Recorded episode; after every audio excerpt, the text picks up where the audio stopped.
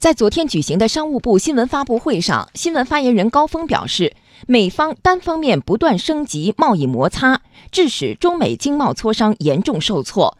中方反对美方使用长臂管辖打压中国企业，将采取必要措施维护企业合法权益。央广记者童亚涛报道。针对美国国务院国际安全与防扩散局宣布对十三家中国企业和个人实施制裁。并要求美国政府部门不得向这些企业和个人提供任何服务产品和技术。高峰说：“中方反对这种长臂管辖的错误做法。近期，美方频频使用长臂管辖措施打压中国企业，中方一贯坚决反对任何国家依据其国内法任意制裁中国企业和个人。我们敦促美方停止错误做法，为两国企业开展正常的贸易与合作创造条件。”避免对中美经贸关系造成进一步冲击，中方将采取必要措施，坚决维护中国企业的合法权益。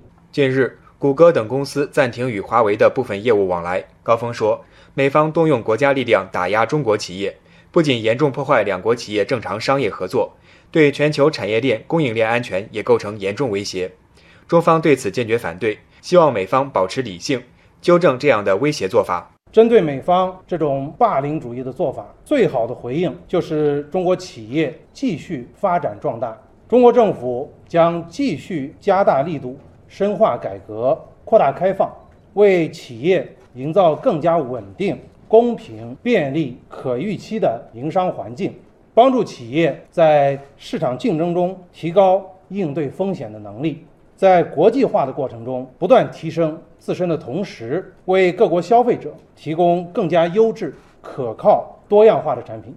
对于中美团队是否会有下一次会面，高峰说：“合作有原则，谈判有底线，中方在重大原则问题上绝不让步。中方对于谈判的立场始终是明确的。如果美方想要继续谈，就应该拿出诚意，纠正错误做法。只有在平等相待。”相互尊重的基础上，磋商才有可能继续合作，有原则，谈判有底线。中方在重大原则性问题上绝不让步。高峰说，最近美方的一系列错误做法导致经贸摩擦明显升级，不仅严重损害中美两国企业和消费者的利益，也将对全球经济产生衰退性影响。本周，经合组织。联合国秘书处经济和社会事务部先后发布研究报告，下调对全球经济增速的预期，认为贸易紧张局势已经对全球经济增长造成拖累，而且将继续威胁投资和增长。